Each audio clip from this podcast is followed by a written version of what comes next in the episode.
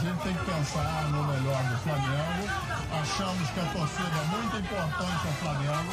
Tá certo? São 10 jogos hoje.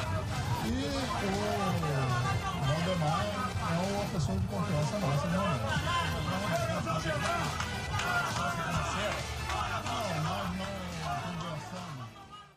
Bom dia, boa tarde, boa noite. Se inicia mais uma edição do nosso Senhor Valdercast, a edição número 5 do nosso, do nosso podcast semanal aí sobre o Flamengo. Eu sou o Caio César. E antes de tudo, de tudo começar aqui, antes da gente começar, começar a nossa conversa, antes de eu falar com vocês, eu vou pedindo logo aí para vocês que vai acompanhando o nosso podcast no, na sua plataforma de, de podcast preferida. Dá o pause aí agora, segue o nosso canal aí, onde você estiver ouvindo. A gente, por enquanto, está no Spotify, no Google Podcasts, no, agora no, no Apple Podcasts também. E a gente está no Ancho FM também, que é o nosso, nosso nossa plataforma que a gente grava.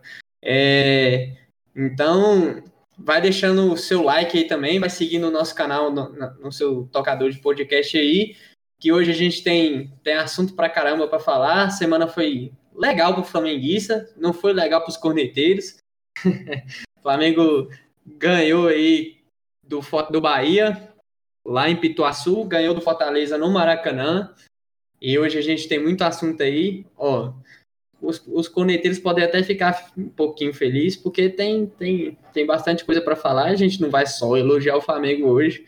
Então, é, se liga com a gente. A gente está aí hoje com o Ian, nosso grande companheiro que está sempre aqui com a gente. E hoje a gente tem um convidado, convidado muito especial, nosso Igor, Igor Neves, aquele rapaz que trabalha no Coluna do Fla. Fala, Igor. Fala aí, galera. Um prazerzão participar desse podcast com vocês. E só para avisar que eu sou o mais entendido entre os desentendedores. Então, vocês vão ter uma aula de informação aqui, ou não. Esse é o Igor, chegou chegando já. O cara é bom, o cara é bom. Boa noite, Ian, beleza?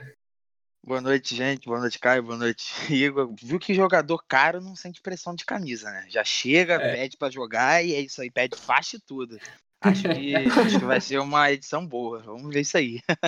é, é isso aí, é isso aí. É, a gente hoje vai falar é, dos assuntos que, que rondaram na semana. A gente vai falar principalmente dos dois jogos, o que, o que aconteceu nos dois jogos e os reflexos deles, né?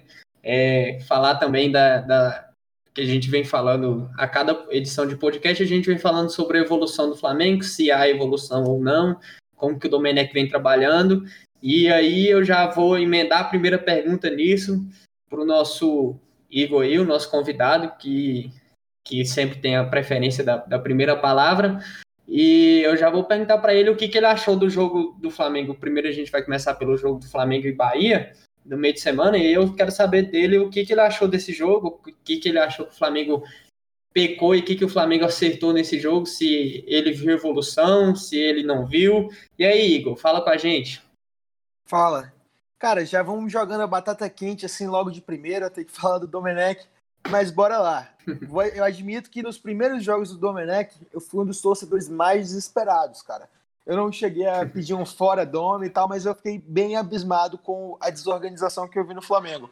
Mas com a evolução do time, eu percebi que a gente conseguiu melhorar bastante. E contra o Bahia, foi o primeiro jogo que a gente jogou de uma certa forma dominando depois da evolução. Porque teve jogo contra o Santos, né, que a gente de certa forma foi bem, mas o Santos teve mais posse de bola, o Santos teve mais finalização. Sim. Então, o jogo do Bahia, para mim, pode ter sido um marco do primeiro jogo bom do Domenech, com o Flamengo tendo uma postura mais ofensiva, sabe?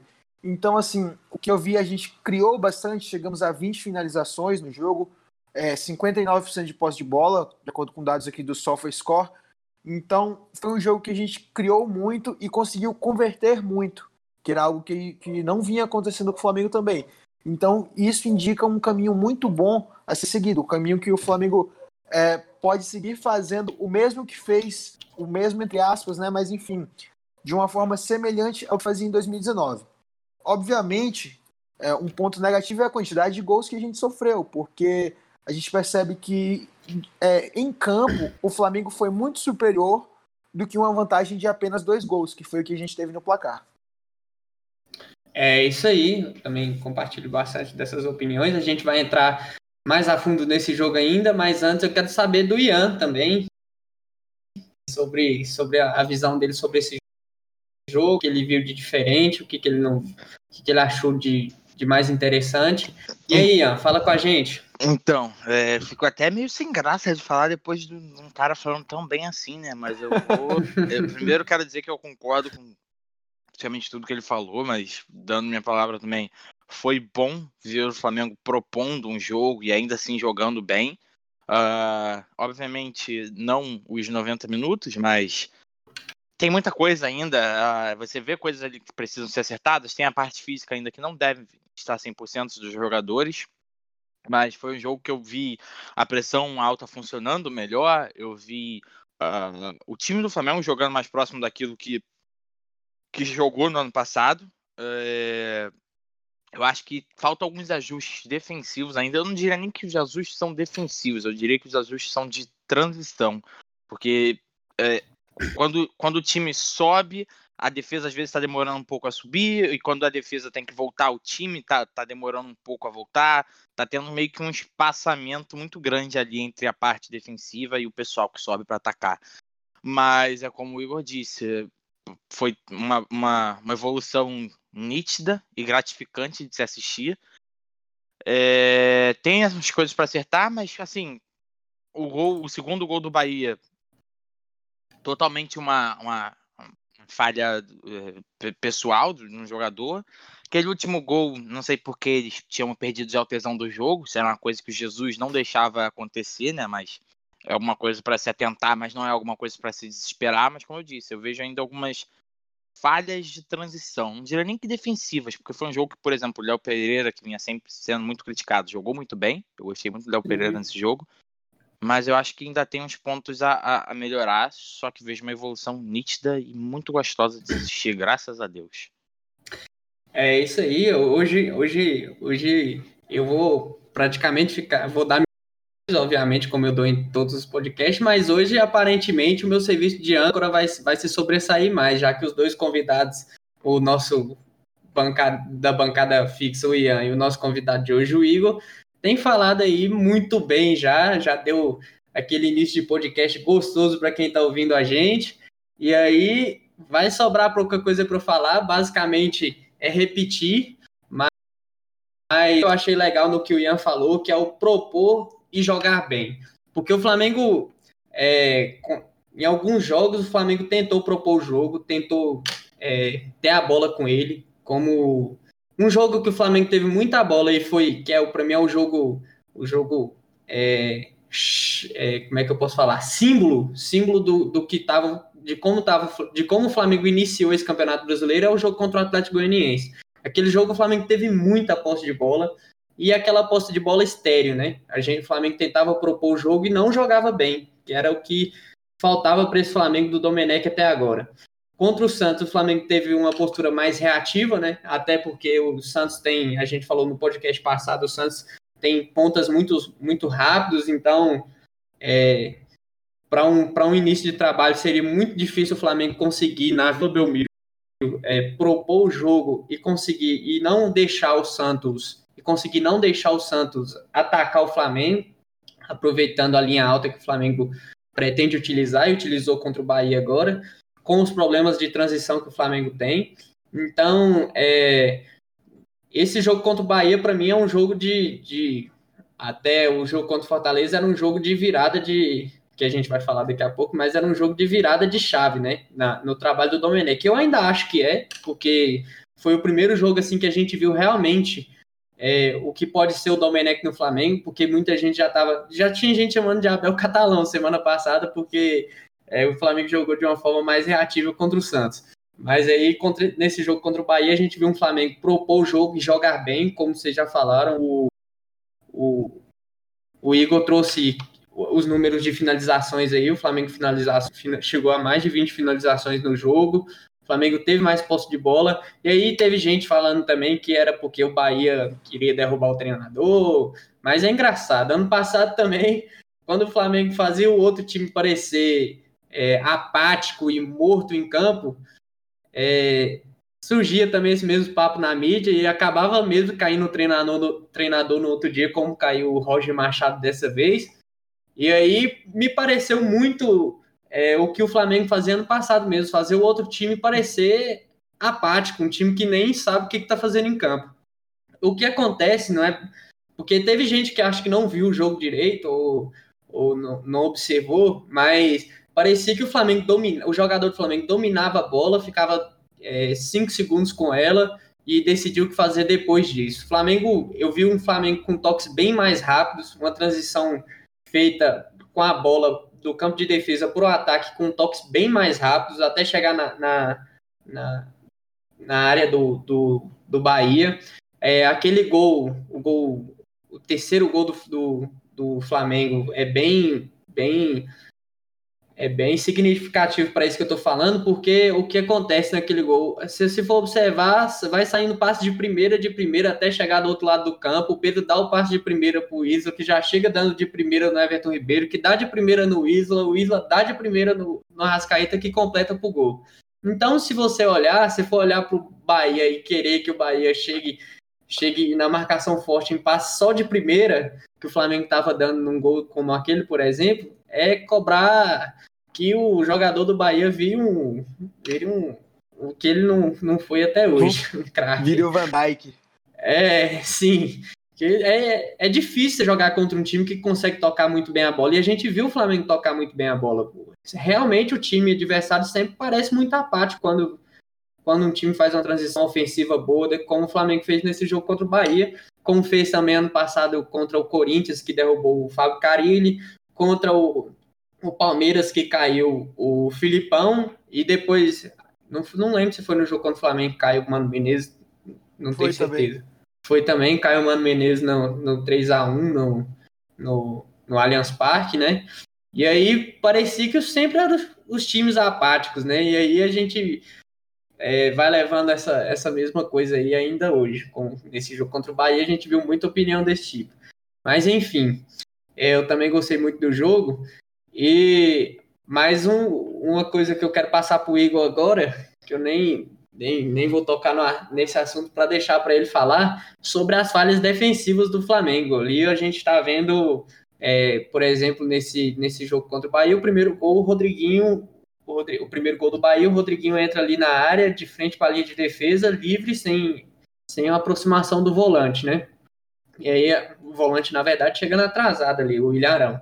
E aí eu queria saber do Igor o que, que ele, se ele vê esses problemas defensivos, esses, esses gols que o Flamengo tomou como graves, ou se ele enxerga que foi coisa da casualidade, ou se, se, se ele vê, já vou repetir de novo, se ele vê isso como grave. E aí, Igor, o que, que você acha disso? Cara, então, uma palavra que o Ian falou, na verdade, uma expressão que, usa, que o Ian usou na primeira análise dele, foi uma falta de tesão. E eu concordo um pouco com isso, porque, até como eu disse, o 5 a 3 na verdade, ele é um placar enganoso.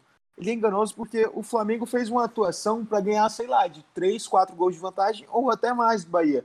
Mas acabou que, que pelo fato de ser frágil na defesa, é, tomou três gols assim que a gente sequer esperava. No caso do primeiro gol, como você falou, o Rodriguinho chega sozinho.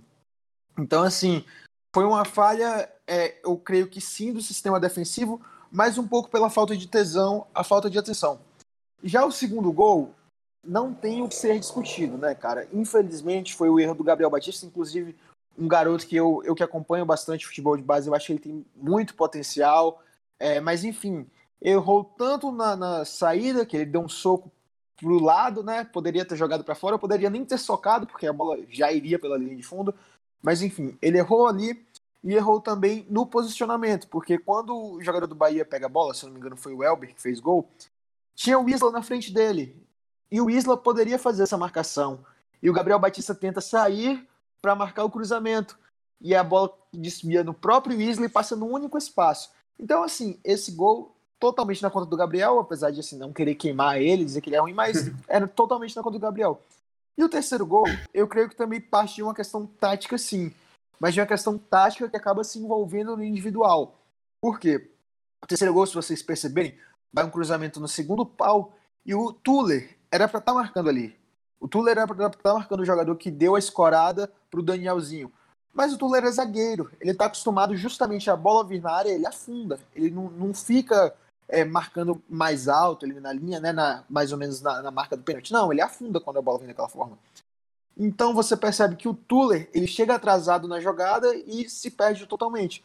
Então assim, é, eu vi os gols do Bahia como falhas, mas como falhas não graves. Não é uma coisa, por exemplo, como foi contra o próprio contra o próprio Atlético Goianiense, que a gente via um sistema todo ruim que ocasionava falhas individuais. O sistema em si defensivo, apesar de eu achar que faltou uma segunda linha mais bem formada ali, é, mas o sistema defensivo em si contra o Bahia, do, do ponto de vista mais tático, ele, ele já tem uma ideia implantada, ele já tem uma, uma característica mais definida. Mas por conta de questões individuais, por conta das questões, o Bahia fez três gols e num, num jogo que o Bahia não teve volume para fazer três gols. Entendeu? Então, assim, uhum. é, apesar de, de ficar, poxa, como que o time toma três gols agora? Tem, tem aquela preocupação assim, ah, e se a gente não tivesse conseguido criar? Mas a gente tem que ter uma paciência. Não dá pra gente ficar trabalhando assim no se, ah, se o Bahia fosse melhor. Não, o Bahia não foi melhor, o Flamengo foi melhor, o Flamengo venceu, ponto. É o que importa. Principalmente agora nesse período que o, que o Domenech precisa ganhar confiança, sabe? Então, assim, para mim, é, o mais importante hoje é ganhar os três pontos e mostrar alguma evolução que foi o que a gente conseguiu fazer contra o Bahia. É o ideal? É o, o que a gente espera do Flamengo para conquistar título? Não. Essa equipe vai ter que evoluir. Mas eu, particularmente, como eu falei, eu já estava bastante irritado contra o, com o Domenech. Naquela partida ali, eu consegui dar uma respirada e pensar: não, ele mostrou a ideia dele. O Flamengo agora vai crescer a partir disso. E eu acho que é depois dali, até a vitória contra o Fortaleza, também que eu vou citar. Mas, enfim, é, com essa vitória sobre o Bahia, com o sistema funcionando melhor, já foi superior. E o, os erros da, da, defesa eu vi como mais questões individuais.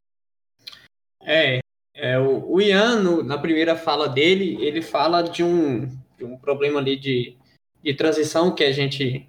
Para quem está ouvindo a gente, existe um problema de transição de um time chamado efeito mola, né? O Theo Benjamin falou disso no Twitter essa semana aí.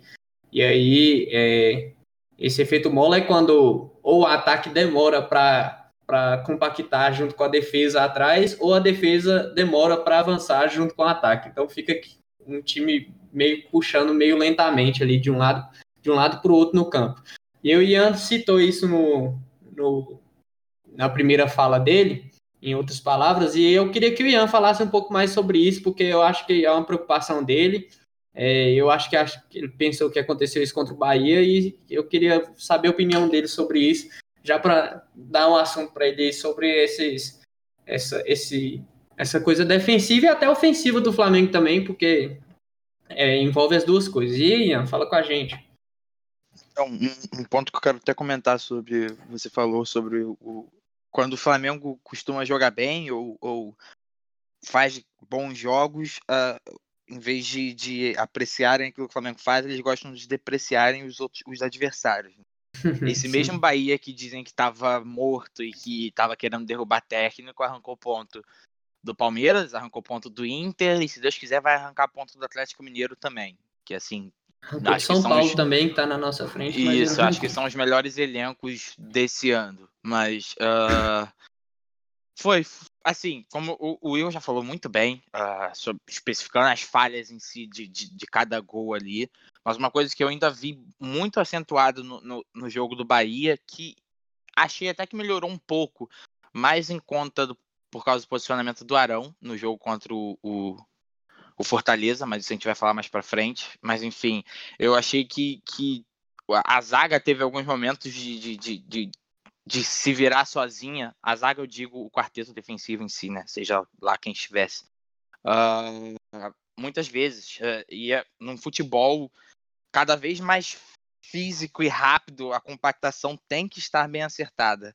Então, assim, e era uma coisa que a gente não estava acostumado a, a, ver com, com o time do ano passado, pelo menos não no seu auge, porque era um time bem compacto quando se defendia. Mas como eu disse, eu já vi uma evolução de um jogo para outro, então eu acho que ele também já deva ter visto esse problema, ele já deva estar trabalhando nesse problema. Cara, cada jogo que passa, eu, eu tô um pouco mais esperançoso. Você já explicou muito bem o efeito mola em si. Para quem não conhece por algum motivo o Theo Benjamin do Twitter, procure, são umas análises táticas muito boas. Vocês vão gostar bastante. Vocês já têm o livro dele.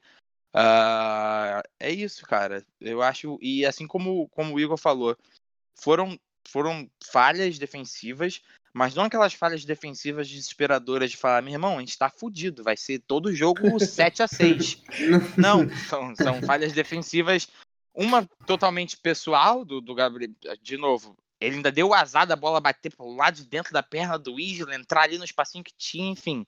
Gol que o Flamengo gosta de tomar. Mas assim, são falhas facilmente corrigíveis, eu acho.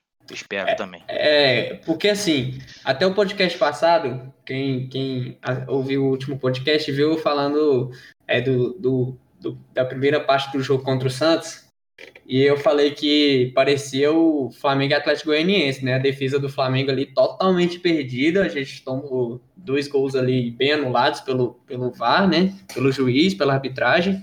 E aí, é, há uma diferença enorme entre esses gols que a gente tomou do Bahia, esses três gols, e o que era a defesa do Flamengo naqueles 15 minutos lá, acho que 20 minutos contra o Santos ali, daquele primeiro tempo.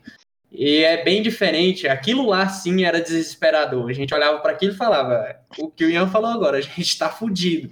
Quando eu olhei aquilo, eu falei: meu Deus do céu, a gente vai tomar a goleada do Santos hoje na vila e vai ser igualzinho do ano passado lá, quando o time estava morto já esperando o Mundial.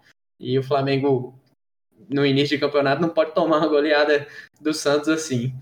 E mas a, a, contra o Bahia eu achei assim, igual vocês já falaram, bem circunstancial, né? É, falhas bem, bem é, pontuais. pessoal, assim, é, pontuais assim no jogo. Não foi nada, nada de um sistema defensivo totalmente falho que você olha e fala esse sistema defensivo aí não vai funcionar é, não tem como funcionar. Ali foi, é, como que a gente fala, falta ajustar, né? Não é refazer um sistema defensivo, é ajustar, não é nada muito grave. É, tem que ajustar um pouco ali a chegada do, do primeiro volante ali para fechar um pouco mais os espaços e, e só.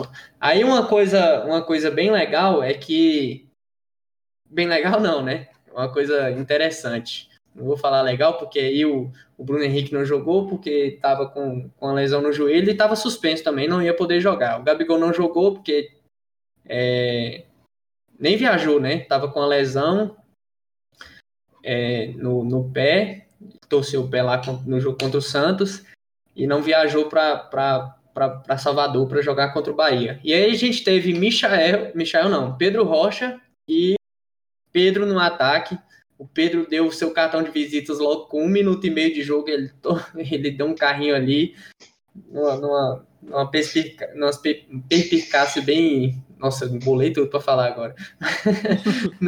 numa velocidade incrível ali para dar um carrinho e conseguir fazer um gol logo com um minuto de jogo. E ali que já deu uma tranquilidade pro time, né? Depois participou bem de várias jogadas, participou do terceiro gol, fez o segundo gol para mim, aquele gol, gol, lá de centroavante mesmo, aquele que o cara domina já pronto no lugar certo para ele chapar a bola. Encaixou ali, a bola bateu ainda nas duas traves e entrou. É... E, que, e aí a gente teve também o Gerson não podendo jogar também com, com dores no, no ombro.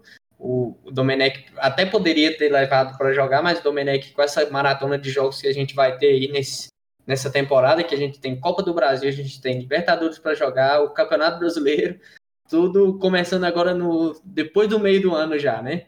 Então, ele não levou o Gerson e jogou com o Thiago Maia.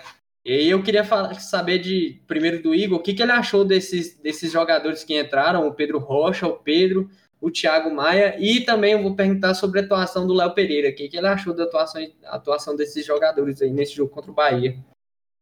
Cara, começando pelo Thiago Maia, que para mim é o mais simples de falar. Eu até postei no, no meu Twitter após a partida que para mim o Thiago Maia, com todo respeito ao, ao revezamento do, do Domenech, mas o Thiago Maia é jogador para ser titular o, o, até a hora que der, sabe? Só não bota o Thiago Maia na que fala assim, ó, tá suspenso ou tá lesionado. Porque a dinâmica que ele dá pro meio campo é algo absurdo. Uma coisa que eu, que eu presto muita atenção e que assim que conta muito para esse jogo do Domenech também é a questão da lucidez para dar os passes, da tranquilidade, de tudo. Porque o Thiago Maia, você vê que ele pega a bola, ele tem confiança e ele tem clareza do que vai fazer. É uma coisa que eu, que eu percebo às vezes no Gerson, é que ele pega a bola e ele tem um jogo bem mais físico né, do que o do Thiago Maia. Então, às vezes, ele espera um jogador chegar para ele girar em cima, ele, sabe, tenta dar uma pose mais assim. E o Arão, eu tenho uma opinião bem particular de que é um bom jogador, mas que a bola queima no pé dele. Você vê que o Arão pega a bola, ele, ele me parece sempre aflito, sabe, para dar o passe, para se livrar, enfim. E isso no Thiago Maia eu vejo uma confiança ao extremo. Então, cara, para mim, seja de primeiro volante, seja ali como meia de ligação, já o Thiago Maia tem que ser titular desse Flamengo. Ele joga muita bola. Sobre o Pedro, é um cara que quem me conhece também sabe que eu elogio bastante, que para mim o, o, estilo de centroavante ideal é o Pedro, sabe? Tipo, camisa 9, camisa 9 mesmo. Eu até brinco que o Gabigol é um camisa 11, enfim, quando eu vou fazer essa comparação, mas focando no Pedro. Ele é um cara extremamente efetivo, ele tem a melhor média de, de gols do Flamengo, se você pegar pela minutagem, né? A minutagem de partida é um pouco cruel com ele, porque tem vezes que ele entra é, 10, 15 minutos de partida, mas enfim, ele é o jogador com melhor média de gols do Flamengo. E ele é um cara que, apesar de ter uma estatura mais avantajada de ser mais pesado, ele é um cara que sabe trabalhar muito bem. O terceiro gol é uma prova disso, que ele dá um passe de letra. E você falou que ele deu o cartão de visita com um minuto e meio. Na verdade, com menos de um minuto, ele já tinha dado um cartão de visita que ele deixou o Everton Ribeiro na cara.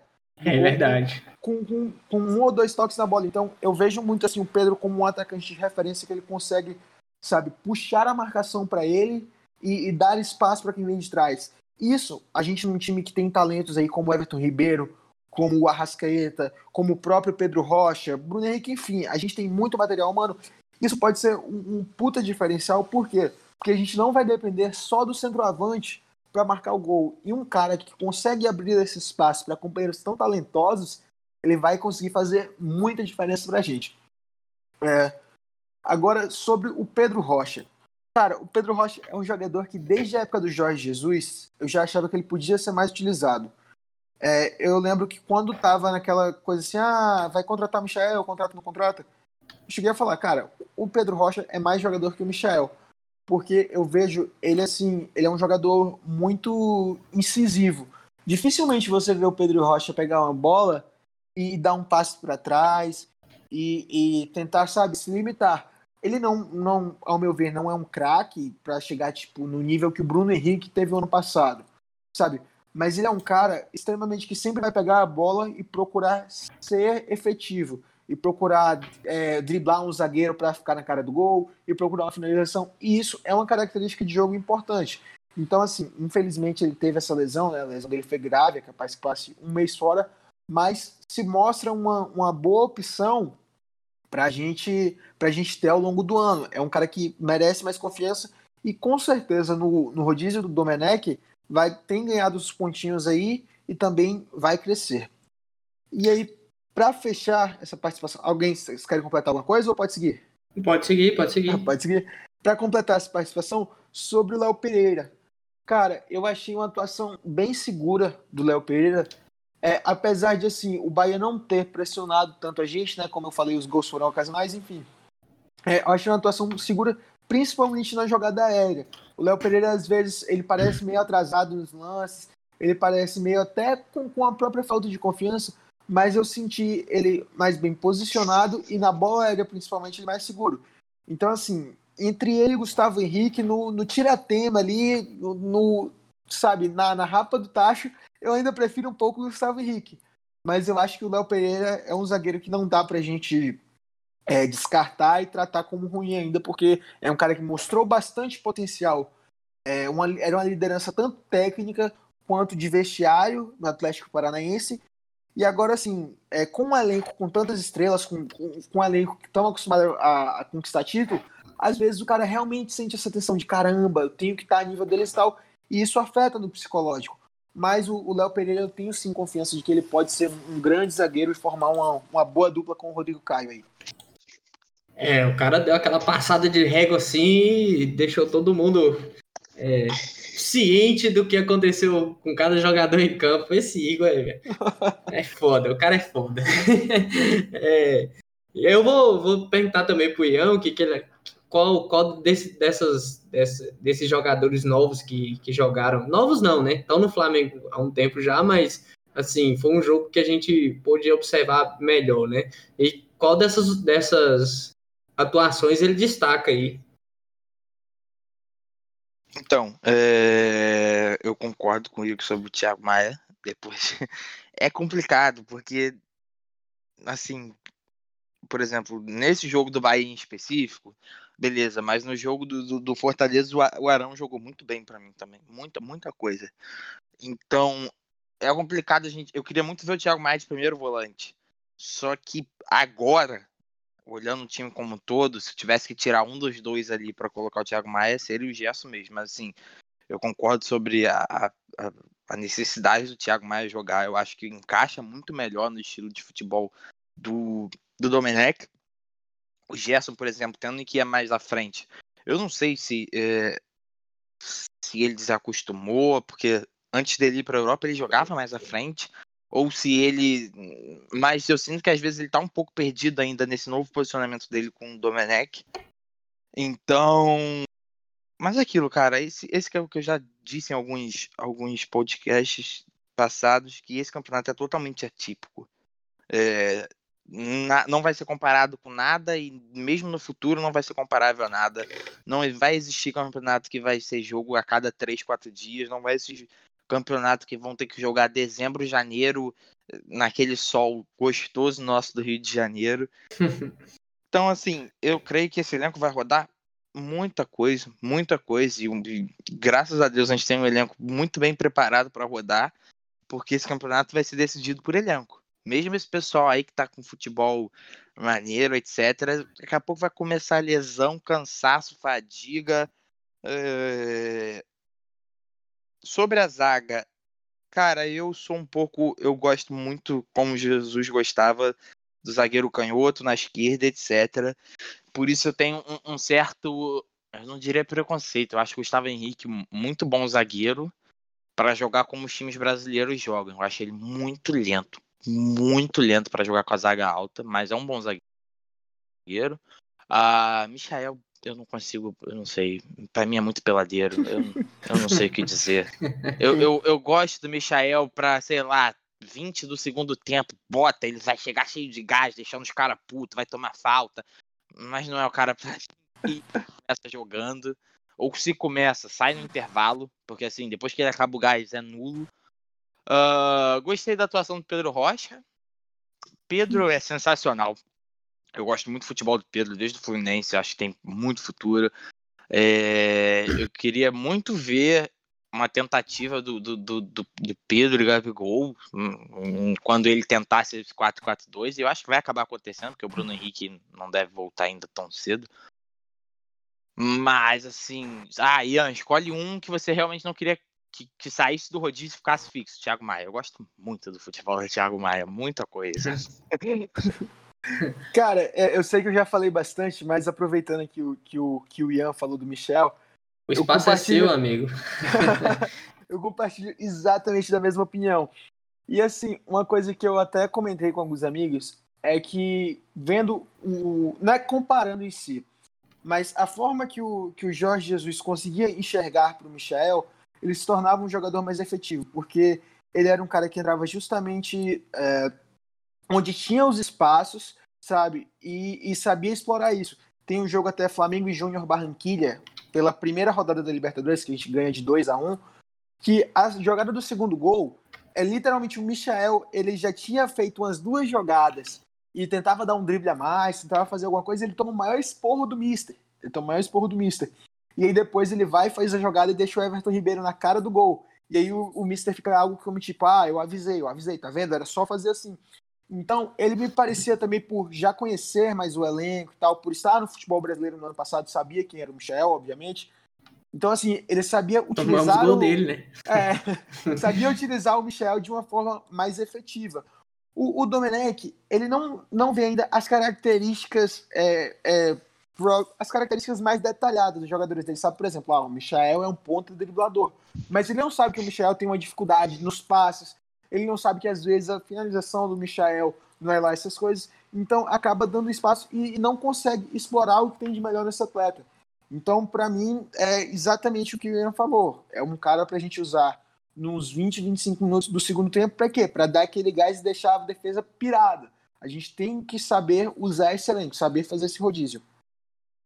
É, eu acho que eu também concordo da opinião de vocês e eu acho que o, o que ainda o que ainda reforça isso é o Pedro, eu acho a, a, atuação do Pedro Rocha contra o Bahia uma atuação muito digna, muito ele participou de quase todos os lances de, de gol de gol do Flamengo, muitas jogadas ofensivas no pé dele e ele tem uma coisa uma coisa interessante, ele diferente do Michael, ele tem muito ele não é no, ele não joga no aleatório, ele tem uma certa lucidez em decidir a jogada. Então, quando o Arrascaeta tocou nele e ele sabia que ele precisava tocar de primeira para o Arrascaeta, ele deu de primeira no Arrascaeta. Quando ele sabia que ele deveria passar e, e ir na linha de fundo para receber e dar atrás no Arrascaeta, ele fez a jogada certa. Ele errou muita, muito pouca jogada nesse, nesse jogo contra o Bahia. Uma, eu achei ele bem lúcido. Quando ele tinha que segurar a bola na ponta, ele conseguia segurar bem. Quando ele recebia na ponta, ele já via alguém passando pelo meio, ele entregava muito rápido.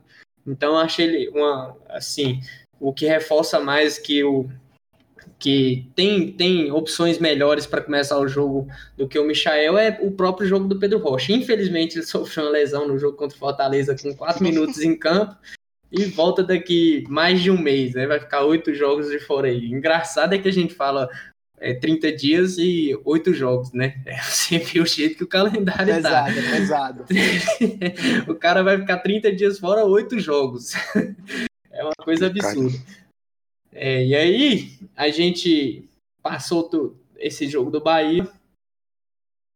E aí, a gente logo depois estava enfrentando Fortaleza no Maracanã, num, num gramado de braquiara, num, num mato ali bem plantado.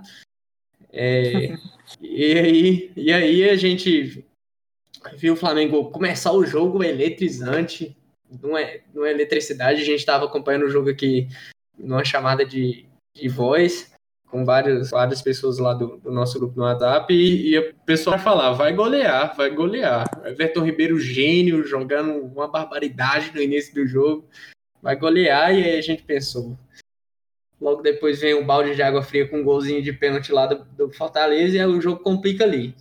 Mas antes de dar minha opinião sobre o jogo, que eu já estou falando demais, eu quero passar para o Igor aí o que, que ele achou desse jogo. O Flamengo muito mexido mais uma vez. O Pedro, que jogou muito contra o, contra o Bahia lá em Pituaçu, em Salvador, começou o jogo jogando. E, e aí eu quero saber a visão do Igor aí sobre esse jogo contra, contra o, o Fortaleza no Maracanã.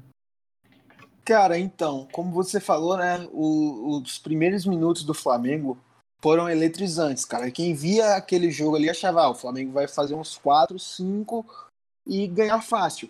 E não, não foi o que aconteceu, eu creio que principalmente pela questão psicológica. Você vê, e nem tanto assim, somente do Flamengo. Você vê que no começo do jogo, o Fortaleza, ele de certa forma aceitava a pressão do Flamengo. E não é aceitar Sim. de falar, ah, vamos perder. É aceitar porque não via o que fazer. Fortaleza não via o que fazer para amenizar a pressão do Flamengo. E a partir do momento que a gente fez aquele primeiro gol e tal, e sai o contra-ataque do Oswaldo, que o Isla comete um pênalti, inclusive infantil, não era para um jogador experiente como ele cometer esse pênalti, mas enfim. Quando o Fortaleza viu aquela brecha que faz o gol, os caras têm um novo ânimo. Eles falam: não, aqui dá pra gente jogar, sabe? Aqui dá pra gente fazer alguma coisa também. E aí o primeiro tempo termina bem mais equilibrado. E no segundo tempo, o jogo como um todo em si caiu muito. Mas pegando um pouco Sim. de estatística, que eu também separei aqui, é, o Flamengo teve 61% de posse de bola. E foi algo parecido contra o Bahia. A gente teve 59% contra o Bahia. E as finalizações, nós tivemos 18 contra o Fortaleza, foram 20 contra o Bahia. E aí entra um ponto que, que eu acho fundamental para destacar, que é justamente a questão da evolução. Contra o Bahia, mesmo com toda aquela desorganização do time de Roger Machado, o Bahia teve 14 finalizações. Contra o Fortaleza, nós cedemos apenas 4. Então mostra que a ideia de jogo, que a gente conseguiu é, evoluir dentro do que pensa e conseguiu ser ter uma solidez maior defensiva, sabe? Então, falando daquela questão de processo, que eu digo de assim, conquistar os três pontos e mostrar algo a mais, eu também acho que é fundamental. Sabe? E uma coisa, é, voltando ao jogo, se foi pouco destacada, é que o Flamengo terminou o jogo com um a menos. O Pedro Rocha se lesiona, a gente já tinha feito as cinco substituições e a gente joga com um a menos. E mesmo assim, o time conseguiu demonstrar uma organização. Não à toa, o nosso gol sai de uma jogada organizada. Foi um contra-ataque? Foi, mas nosso gol sai de um, de, um, de um passe enfiado do Everton Ribeiro, de uma passagem muito bem feita do Mateuzinho. E do Gabigol não precisa falar, né, cara? É um jogador que, além do, do faro de gol ele tem uma percepção de espaço absurda, absurda, absurda e extremamente decisivo. Na hora que a gente precisa dele, ele resolve. Então, da partida, da partida contra o Fortaleza, eu já, já consegui ver um Flamengo bem mais efetivo, apesar do, do placar apertado novamente, mas um Flamengo que vai conseguir sim é, ter, um, ter um estilo de jogo envolvente sobre seus adversários. É, isso aí, eu concordo com bastante coisa. E antes, antes de passar a palavra para o Ian, concordo bastante com bastante coisa que o Igor falou. É, só para apontar uma coisa, pessoal parece que a, as viúvas do, do Jorge Jesus, como a gente. Nós todos somos, somos viúvas do Jorge Jesus, né? Obviamente. Mas não dá para ficar cobrando um trabalho de outro treinador pelo trabalho do antecessor dele. É, o, o, uma coisa que eu vi essa semana foi que é, o pessoal parece que achava que o Flamengo pegava qualquer adversário do, Fortaleza, assim, por exemplo, e passava o carro. Sendo que esses jogos, é, contra o CSA, por exemplo, ano passado, tinha uma dificuldade é, meio, meio, meio esquisita, né? Porque o Flamengo é, normalmente era um time de muita velocidade, muita velocidade de transição para o ataque ali, e esses times menores, eles vinham para travar o jogo. Como o Fortaleza fez no Maracanã. Ficou tentando no segundo tempo, o Fortaleza é, ficou só tentando travar o jogo, ali tinha a saída pelo, pelo canto com o Oswaldo, conseguiu logo controlar, o Oswaldo até vira de lado depois para tentar conseguir fazer alguma coisa, mas o Flamengo logo tampa, ele fecha ele lá também. Mas é um, foi um jogo travado, como foi vários jogos do Flamengo ano passado contra times, times desse poste do, do Fortaleza, que vem para jogar contra o Flamengo, acha um gol ali que concordo com o Igor, um gol infantil, e isso não é queimar o Isla, porque é um lance, e a gente viu, é, como o Igor também falou do, do, do, Gabriel Batista, ele acha o jogador promissor para o goleiro, enfim, mas a gente pode falar que no gol, no segundo gol do Bahia, ele falhou, e como a gente também pode falar que o, o Isla também falhou ao fazer aquele pênalti lá, que para mim, ao meu ver, também é um pênalti infantil. Mas eu vou passar a palavra para o Ian, para o Ian dar o, dar o parecer dele sobre esse jogo Flamengo e Fortaleza no Maracanã, no, naquele gramado lá, que não pode se chamar de gramado, mas no terrão, no terrão do Maracanã. O que, que o Ian achou daqui, desse jogo aí contra Fortaleza?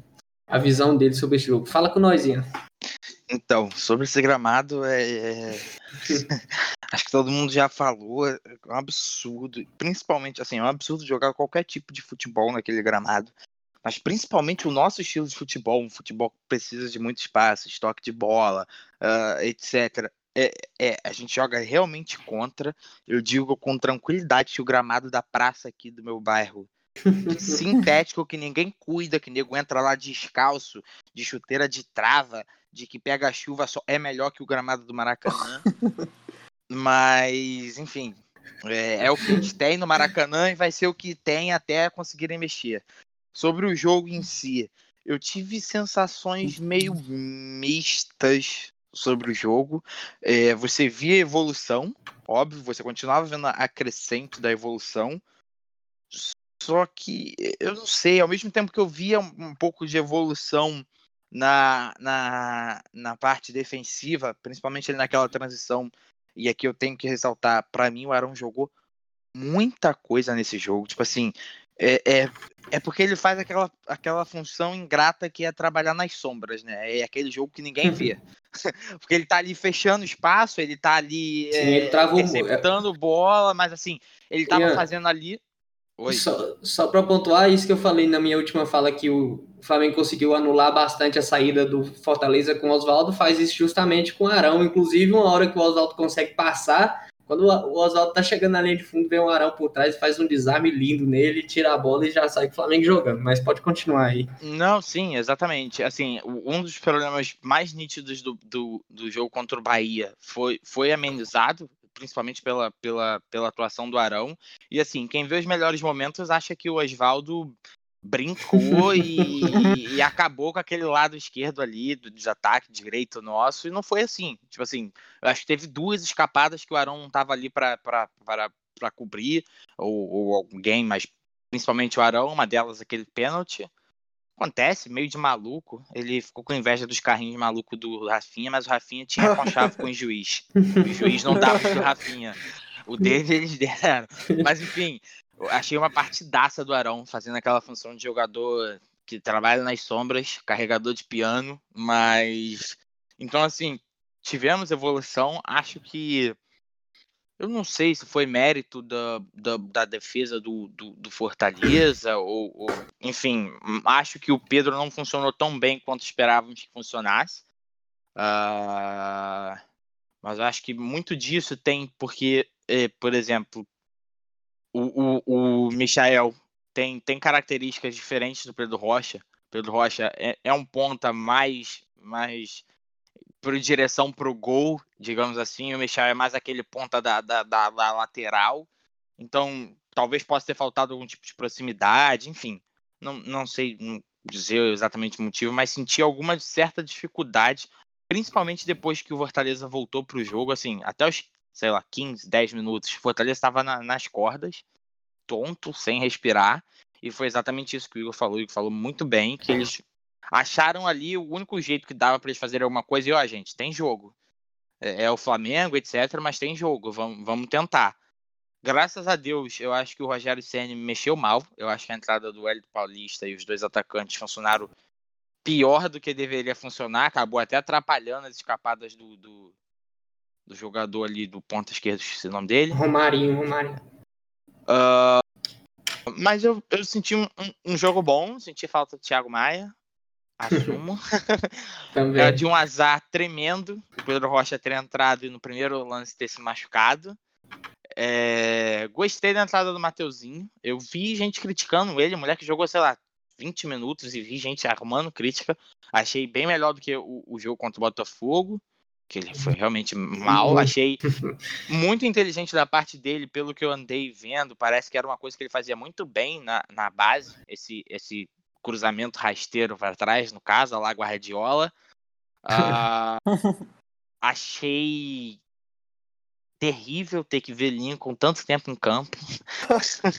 Mas achei ele extremamente inteligente no lance do segundo gol. A forma como ele atraiu a marcação. Eu não sei se foi é, intencional, se é alguma coisa treinada, eu espero que sim para os dois, mas ele definitivamente atraiu toda a marcação os caras simplesmente esqueceram do Gabigol. É, não jogam pelada, né? Se jogassem pelada, eu já teria gritado: Ô, oh, desse aí é a natureza marca. Mas... não, brincando, eu não sei o que está acontecendo com ele, ele deve estar tá nervoso. Mas não achei de todo ruim. Teve algumas bolas rifadas que ele conseguiu fazer um certo tipo de pivô, enfim. Poderia é, ser pior. Sim, poderia ser pior. Não, não achei de todo ruim. A, a, genialidade do Everton Ribeiro não tem que falar. Gabigol não tem que falar. Assim, eu vejo um time em constante evolução. Aquilo o Gabigol falou uma vez na, na, na entrevista de que o time. Não lembro se foi o Gabigol agora. Creio que sim. Que o, time, que o time ia ter que treinar jogando. É o que eu já bati na tecla 500 vezes aqui no nosso podcast. É um avião sendo construído no ar é um cara que chegou. Assim, não existe chegar e fazer o trabalho de outra pessoa. Isso não tem como. Ainda mais uma pessoa que não deixou nada documentado, é, levou tudo, todo o conhecimento com ela. Uh, então Deixou acho que ninguém. Cara, é, o cara tá chegando do zero. Tipo assim, ah, pô, Gabigol, você meteu dois na final contra o River Plate. Bruno Henrique, você jogou muito em 2019. Beleza, o cara botou dois, três jogos ali, não tava rendendo muito pelo condicionamento físico, que é isso, e vou testar outras coisas. O cara chegou com um conceito do zero. E de certa forma, cara, eu acho isso até bom. Eu acho que isso evita muito panela no elenco. Uh, acho que os caras vão sentir mais tesão de batalhar pelo seu lugar. De resto, é mais do mesmo. A imprensa querendo criar crise. é, os, os, é, os, os, os, adversários são sempre menosprezados quando jogam com a gente. É o Fortaleza, um time fudido, enfim. Sabe o quanto o Rogério Ceni é um técnico promissor. Eu acho que vai ser um dos grandes técnicos. E eu achei um bom jogo do Fortaleza, eu achei inteligente. Achei muito, achei muito inteligente. Eu acho que se teve algum erro foi a entrada do Hélio Paulista, talvez mais tarde. Sim. Eu acho que ele queimou aquela substituição muito cedo. Mas não digo nem que foi um erro. Ele achou a ideia, viu alguma coisa que poderia explorar e talvez não tenha funcionado. Mas achei um, um bom jogo. E segundo bom jogo do Flamengo, o placar, apesar de apertado, assim, depois de, sei lá, uns 20 do segundo tempo, de novo, essa questão física começa a bater muito, você começa a sentir muito isso nos jogadores. Uh, mas, de novo, eu vejo evolução. Vamos ver o que, que vai o que, que vai vir para os próximos jogos. Eu acho que foi uma surpresa é, meio que geral quando o Gabigol começou no banco. Não, não vejo isso como um problema, só vejo isso como uma surpresa. Foi uma surpresa para mim, como para muita é. gente. Mas mostra um certo digamos que o, o catalão tem culhão, né? Porque sabe o quanto é, o cara é, é, é, muita aspas no que eu vou falar, meio mimado, sabe o quanto a imprensa gosta de arrumar problema, enfim, o cara falou, não, eu aí gostei do Pedro, minha ideia inicial é com o Pedro, vai ser o Pedro, o Gabigol espera no banco, e é isso, ele é o técnico. Então, eu vejo evoluções cada vez mais nítidas, cada vez um, um estilo de futebol claro, não é aquela coisa junto um monte de bons jogadores e espera eles nos salvarem. Infelizmente, o, o, o VAR ontem não entrou em campo, tô com saudade, brincando. Mas é isso, é isso. Eu, eu acho que de ruim só essa necessidade enorme que a imprensa tem de criar crise na Gávea, que eu acho que vocês vão poder até falar melhor. Cara, é. É, antes, antes da gente entrar na crise aqui, que é um assunto que com certeza vai render, mas uhum. o, o, Ian falou do Mateuzinho, quando fala de base, eu, eu gosto muito de me envolver, cara, porque eu sou, eu sou maluco com futebol de base. E, velho, eu achei as críticas ao Mateuzinho muito precipitadas no jogo contra o Botafogo. Principalmente assim, ou rolou erro dele? Sim, mas rolou erro pela questão tática, assim como rolou erro do Isla nesse jogo contra o Fortaleza. Ele é um lateral muito consciente do que fazer no ataque. Ele é um lateral bem técnico, um lateral bem veloz. Então, assim, é um garoto que tem muito a ser produzido. E falando da posição em específico, lateral. É uma posição que geralmente se cobra muito físico. A gente vê algumas exceções aí, como o próprio Felipe Luiz, que não é um, um atleta tão veloz, um atleta tão forte, mas, enfim, é, são mais exceções do que regra. Então, você vê um, um jogo de um lateral precisando de muito físico. E uma questão chave é a velocidade do jogo no futebol profissional, cara. O futebol profissional ele é muito mais rápido e muito mais taticamente é, afinado do que, o, do que o da base. Então, assim, um atacante que vai entrar vai sentir isso. Um meio que vai entrar vai sentir isso. Mas o lateral Sim. vai sentir ainda mais. Porque se você for ver, é a, é a posição com maior comprometimento tático. Porque tem que estar lá no ataque tem que estar na defesa. Ele tem que ter uma noção do que está acontecendo em tudo no jogo. Então, assim, cara, o Mateuzinho tem muita linha para queimar. É um jogador que, se não, não render, eu admito que eu vou ficar bem decepcionado, porque é um cara que, pelo que eu vi até hoje, tem tudo para se tornar um, um, bom lateral aí que talvez assuma nosso lateral por 5, 6 anos. É, o Igor, Igor dando sua. O Igor conhece bastante da base do Flamengo aí, acompanha muito, então vocês ficam ligados aí, né? Até nas redes sociais do Igor aí. No... Qual é seu Twitter, Igor? Fala aí pra nós. É, arroba Igor S. Neves. O Igor é com H. Isso aí, acompanha lá o Igor, que o Igor tá sempre falando de Flamengo e acompanha muito bem a base do Flamengo. A gente tem pouco tempo de podcast para acabar aqui, mas antes eu quero dar uma tocada no assunto, porque tá parecendo que é uma má notícia o Flamengo ter um elenco grande num calendário que a gente tem, né? Tá parecendo tá incrível. Tá até. é, parece até uma piada isso. A gente tem um elenco de bom nível, ótimo nível técnico para o nível brasileiro.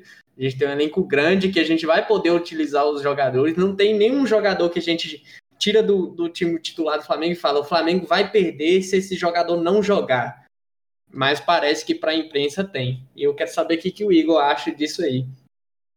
Cara, então, é, falando específico sobre a ausência do Gabigol, eu me surpreendi também. Eu me surpreendi porque até porque o Gabigol é um cara que fisicamente, se você pegar a maioria dos jogos que, que o Gabigol é, desfocava no ano passado era por causa de lesão, ou de, era por causa de suspensão, cartão amarelo que ele tomava todo jogo. Mas de questão física, você vê que, por exemplo, o Jorge Jesus trocava o Bruno Henrique num jogo, aí no outro botava o Vitinho no lugar do Rascaeta, mas o Gabigol seguia ali um, um touro sem parar, né? Mas aquele assim, jogo do Grêmio, ele até pediu para jogar, a intenção do Jesus sim, era jogar sim. com o time reserva, ele pediu para jogar. Sim. Pois é, você percebe que a questão física dele é muito avançada. Mas eu achei justíssimo, justíssimo a questão da manutenção do Pedro como titular, porque, porra, imagina, se é um jogador para você ali na reserva esperando sua chance. Você entra no jogo, você dá duas, você faz dois gols, você cria chance de gol, você participa da construção de outro e você não tem chance, isso aí desmotivaria o atleta, sabe? Sim. Então, assim, é, é, e tem a questão também do, do, próprio trabalho do Domenech, que eu admito que eu critiquei bastante no começo, tenho sido mais paciente agora, mas a imprensa tá, tem buscado aquela mínima coisa para criar uma, uma fagulha ali, para criar, sabe, um tumulto no Flamengo. Teve, por exemplo, é, no jogo contra o Botafogo, Diego Alves e, e Gabigol bateram boca. Fizeram um puta laje daquilo ali. Mas no ano passado, no empate em 1 a 1 contra o Grêmio, o William Arão e o, e o Felipe Luiz quase saíram no soco.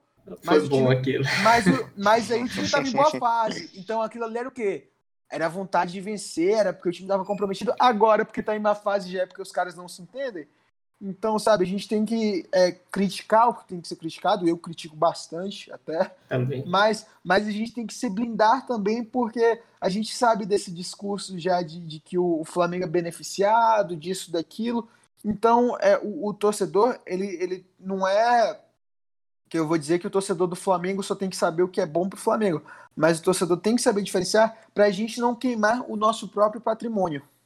Sim, é isso aí, o, o Igor bastante lúcido aí para falar sobre esse assunto. Você quer acrescentar mais alguma coisa, Ian? Pode, pode ter a palavra aí. A coisa que falta acrescentar é que esse rapaz fala bem demais, né? Eu já falei isso três vezes. Então acho que não tenho mais nada a acrescentar. É, eu Cara, concordo 100% só, com Só pra, pra galera entender, eu trabalho no, no Coluna do Fly e é tipo quase 24 horas por dia que eu tô ligado nisso. Então, falar de Flamengo para mim é, é, algo natural, sabe? Eu não preciso fazer força para falar de Flamengo, não. É, é, assim, já é o que eu vivo diariamente. É, e é uma delícia ouvir esse homem falar. Está aqui. Eu tô quase parando de falar aqui e falar, ô Igor, fala uma hora aí pra gente. o próximo podcast é, galera, aqui é o Caio, não sei o que, sei lá. Daí agora vocês vão ouvir o Igor, valeu? vai ser, vai ser, mas, enfim, acho que a gente conseguiu falar de tudo. Infelizmente, a gente não tem mais tempo para poder falar, porque minha vontade era ficar aqui, acho que um dia falando de Flamengo com, com o Igor aí, bastante legal o papo com ele. Quero agradecer o Igor aí, a, a presença dele foi meio nas pressas, né, Igor? Mas ele conseguiu estar aqui presente com a gente. Boa noite, Igor. Acionaram ali em cima da hora, mas joga... é, é o que o Ian falou, né, cara? Jogador que assume a responsabilidade e vai para cima. Quando precisarem, tô às ordens aí. Sempre um prazer estar com vocês. Valeu, muito obrigado, Igor. É, boa noite, Ian. Também sempre presente com a gente, sempre lúcido, nosso grande Ian. Boa noite, Caio. Boa noite, Igor. Muito obrigado pela sua presença. Foi magnífico, gostei bastante. De novo, reforço que o Caio falou, ficaria aqui por horas conversando com vocês. Mas aí também tem que guardar um pouco essa voz maravilhosa para os próximos. Agradeço de novo o convite e boa noite para todo mundo que está ouvindo. Quer dizer, boa noite agora, né?